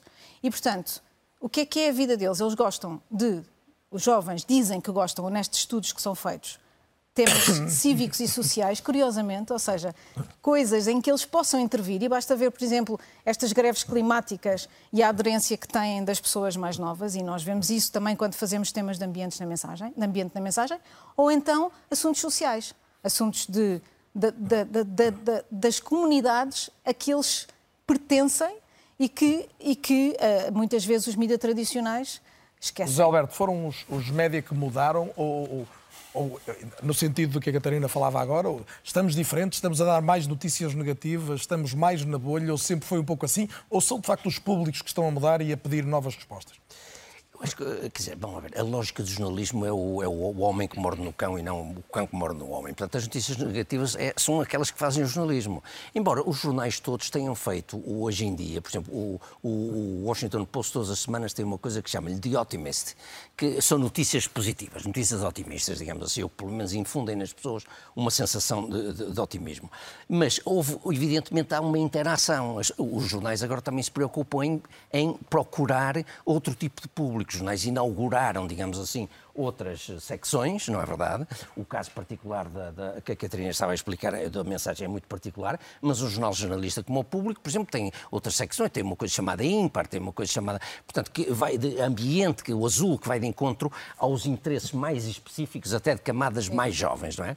Mas o que eu queria salientar... Só, só para interromper, eu não estava a falar de notícias positivas, eu estava a falar de desconstruir as notícias que são obviamente negativas para toda a gente e que são, não é? Porque são assim, são crises, são, são problemas de existem, habitação, não se pode iludir. não se pode iludir, mas dar algumas ferramentas às pessoas, como já falámos, para pensarem sobre elas e agirem sobre elas e não apenas ficarem como vítimas dessas notícias. Desculpa Sim, esta exato, interrupção. Exato. Mas, por exemplo, uma, uma função do jornalismo uh, genuíno é a seguinte: é também desmontar completamente os esquemas de fake news que estão aí no espaço público. Uh, portanto, eu vou dar um exemplo de hoje, hoje mesmo.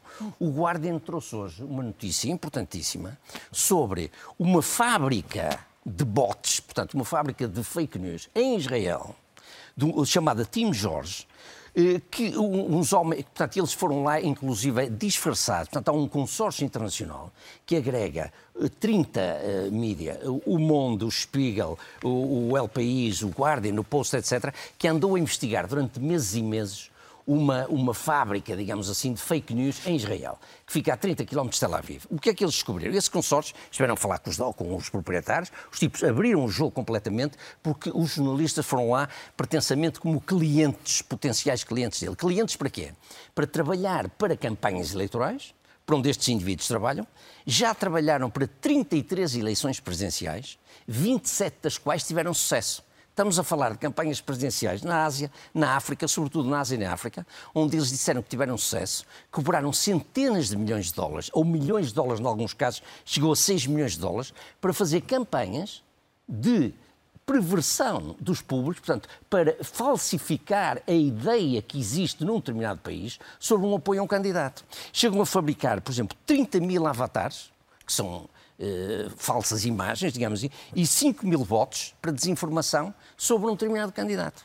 E também chantagear um candidato, ou seja, criam uma falsa ideia de que existe um movimento contra um determinado candidato para favorecer o outro. Portanto, isto é, só antes de voltar ao Gregório do Vivier, indústria... Isto, Miguel, esta confusão entre o espaço público e o privado, desde logo, muito mais ameaçada, não é, nesta altura. Sim, muito mais, muito mais ameaçada e, mediada aqui por, por, esta, por estes novos fenómenos que são o da criação destes agentes que, que estão na internet e que facilmente podem ser mobilizados para ou fazer, eh, dar saliência a uma notícia para depois até poder ser eh, captada pelos meios de comunicação tradicional, ou mesmo para passar um conjunto de, de ideologia. Aliás, são coisa... os perfis inexistentes que alavancam exatamente, muitas vezes esta Exatamente, e aliás, um bocadinho nessa.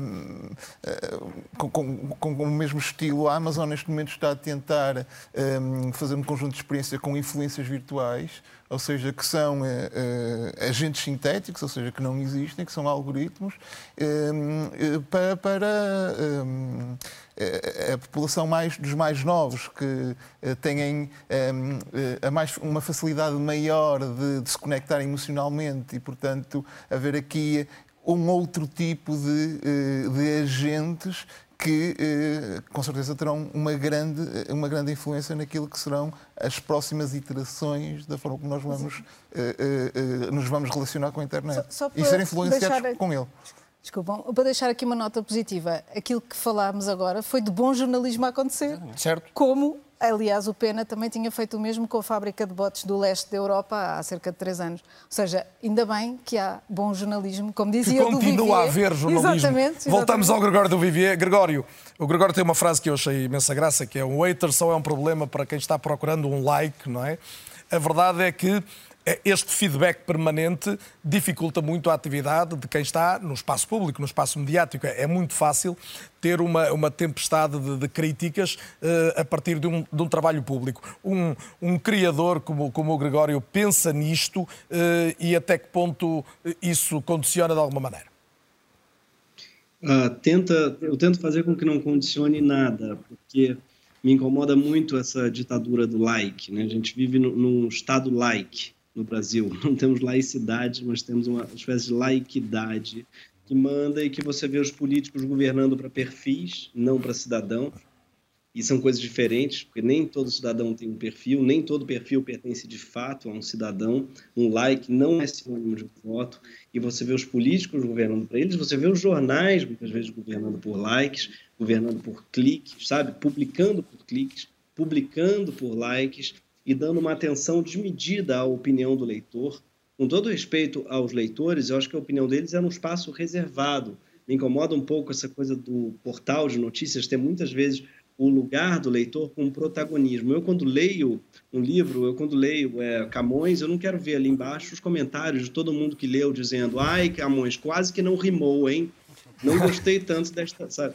Você estraga a sua experiência de leitor. E os jornais dão hoje em dia um protagonismo para o leitor que eu acho desmedido, no, e eu digo como leitor mesmo, me incomoda enquanto leitor, porque eu acho que você, como leitor, você quer participar, você, quer, você sabe que você tem um espaço, o jornal tem outro, e eu acho isso positivo. Essa ditadura da opinião do, e, do, e do clique, e do agradar, e do, do compartilhar, e do share, eu acho muito ruim para o jornalismo, mas também para o artista. Quando o artista se torna um influencer, ele obrigatoriamente deixa de ser um artista. As duas coisas são contraditórias. Você querer, você querer dizer algo novo é, é radicalmente diferente. Você querer ganhar likes ou querer agradar. O humorista, então, nem se fala, ele precisa de um anti-like, não é?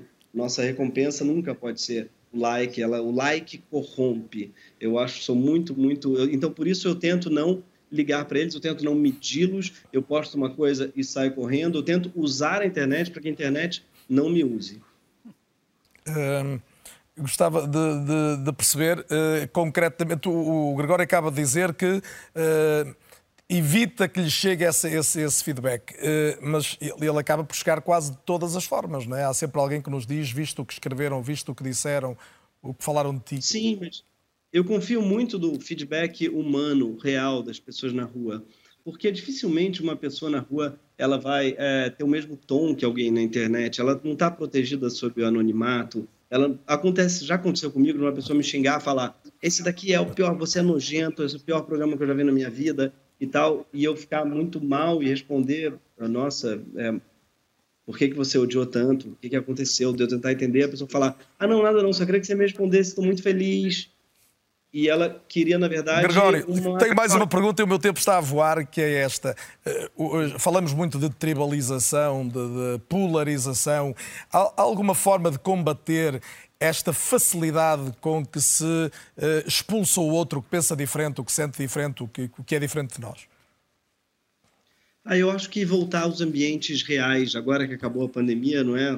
Estão todos vacinados, voltar aos ambientes reais, as conversas reais, as mesas de bar, que são uma, são uma, né, acho que um patrimônio português que vocês trouxeram para o Brasil, que é essa instituição que são as, os bares, as tascas, os cafés, as calçadas, as esquinas, que é onde acontece a vida, na verdade. Voltar para esses espaços reais, virtuais, presenciais, onde o diálogo acontece, mesmo que tenha muita exaltação, eu acho que ele acontece de uma maneira mais horizontal e não mediada por grandes corporações. E eu acho que essa é a minha, minha democracia dos sonhos. Ela é isenta de mediação por corporações de qualquer parte, de qualquer tipo. Duas perguntas para respostas rápidas aqui no estúdio. Paulo Pena, tu defendes regras sobre a identidade digital. Isto iria até onde e significa o quê? significa, sobretudo, uma ameaça ao modelo de negócio das, das, das redes sociais. Enfim, não, não, sou eu que o digo, porque eu não, não pude fazer essas contas, mas o, o, um dos primeiros financiadores do Facebook, o, o Sr. Greenspan, diz que 50%, ou dizia há bem pouco tempo, que 50% dos perfis, dos 2,5 mil milhões de perfis uh, que existiam no Facebook eram falsos, não existiam, não correspondiam a pessoas. Um, e, e, isto tem um valor comercial para a empresa, porque a empresa, quando vende publicidade a uma marca de carros ou a qualquer, uh, enfim, qualquer uh, agente económico queira, que queira fazer publicidade lá, está a vender um universo que de facto não, não tem. Existe. E depois, como nós já concordamos subejamente aqui ao longo desta conversa, os perfis falsos têm um papel muito importante na, na, na, na disrupção. e compete aos Estados avançar com legislação a esse nível. Eu creio que sim, compete aos Estados forçar as plataformas a garantir que há identidade digital, ou seja, como nós, quando criamos uma conta no supermercado uh, online, uh, temos que dar o número de identificação fiscal ou qualquer coisa, e portanto temos que saber, uh, enfim, temos que nos registar para ter. E, e, e creio que isso é, é, muito importante no Google, para, que não, para que uma pessoa não possa criar 200 e-mails para com esses 200 e-mails criar outras 200 contas e, em e uma rede de influências. E uma rede de influências. E creio que isso era determinante e uma medida bastante simples, que não punha em causa nenhum tipo de liberdade das próprias redes sociais, nem nada. Miguel Oliveira, estamos eh, com a inteligência artificial a chegar em força, hoje não tivemos muito tempo para falar disso, há de valer um programa por si. Temos o Chat GPT. Até que ponto esta nova realidade de uma produção de conteúdos imediata que nos pode, que nos pode surgir no telemóvel eh, aumenta esta dificuldade em distinguir mentira e verdade? Vai aumentar fatalmente, desde logo na escola, de que já falamos. Sim, vai, vai, vai, vai aumentar e vai ter um, uma, uma, outra, uma outra realidade, que é a produção de dados sintéticos. Ou seja, a partir deste momento, uh, o chat GPT começa, consegue criar coisas que não foram produzidas pelos humanos. Isto tem um impacto bastante, que pode ser bastante interessante a, a curto prazo, que é, nós sabemos que os algoritmos não são enviesados, o que são enviesados são os dados onde eles estão treinados. E se os dados que eles são treinados muitas vezes são na própria internet, e cada vez mais nós temos estes Hum, esta informação que não é humana, que é sintética, que tipo de influência é que isso poderá ter uh, nos próximos, uh, no desenvolvimento da própria inteligência artificial. É? Rita Figueiras, este é o admirável, mas preocupante mundo, mundo novo, não é? Eu diria mundo velho, mundo velho e que a internet ou as redes sociais mais em Eu concreto... Eu falava da inteligência artificial, do ah. chat GPT, esse é mesmo novo. esse é novo. Esse é novo, mas traz velhos problemas, traz velhas questões sobre a, a relação que a própria sociedade tem com, com, o seu desenvolvimento tecnológico, os receios de sempre que a tecnologia vá dominar o homem. São velhas questões, essas que traz, obviamente, com, no, com outras uh, dimensões, com novos problemas que emergem destas soluções, que obviamente também, também trazem para muitas áreas, mas uh, são velhos debates estes da relação entre a tecnologia e, o, e, um conjunto de valores e de normas que consideramos relevantes na, na, aqui na sociedade.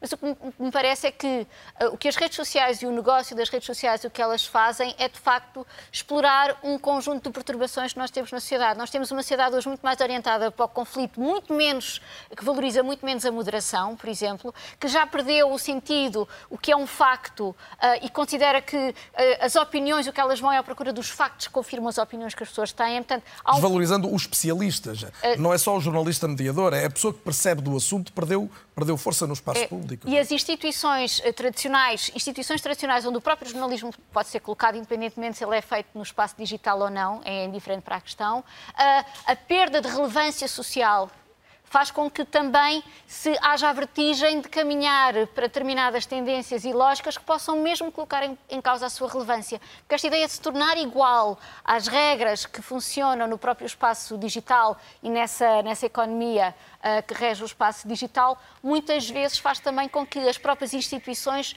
elas percam a sua singularidade e a sua diferença. Porque ao tornar-se igual vão perder, porque a lógica das redes sociais ela é muito mais forte e muito mais preponderante e quem ganha com essa lógica não são de todo as instituições uh, tradicionais, onde aqui coloco o jornalismo como uma instituição cultural central na, nas democracias. E do qual claro. falamos muito ao longo desta noite. Estamos a chegar ao fim. Quero agradecer José Alberto Lemos, Catarina Carvalho, também, obviamente, à Rita Figueiras, ao Paulo Pena, ao Miguel Oliveira e ao Gregório do Vivier.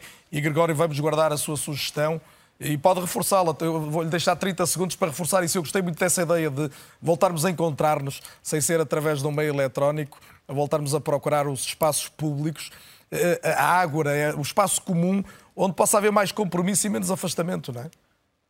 Pois é, as pessoas ao vivo, presencialmente, a cores de carne e osso, elas tendem a ser mais humanas, eu tenho a impressão. Embora eu trabalhe na internet, com Porta dos Fundos, que ganhou um alcance gigante na internet, eu venho do teatro. E o teatro é um lugar em que as pessoas se encontram para pensar também, e é um espaço democrático, não é? de modo geral, porque está todo mundo junto sendo comovido, no sentido de movido de um lugar ao outro. Essa comoção que acontece poucas vezes na vida, de todo mundo sentir uma coisa junto e passar de um lugar ao outro, rir juntos, chorar juntos, é para mim é a coisa mais bonita que existe. Então eu acho que voltar aos teatros também é muito importante, voltar a ocupar lugares públicos e sentir coisas coletivamente ao mesmo tempo, ao invés de ficarmos cada um mergulhados numa experiência individual da tela, a gente passar por experiências coletivas juntos, eu acho que é isso que fortalece nossa democracia. Num certo sentido, também foi o que fizemos hoje. Estivemos juntos à conversa sobre temas que nos preocupam, mas que são absolutamente cruciais.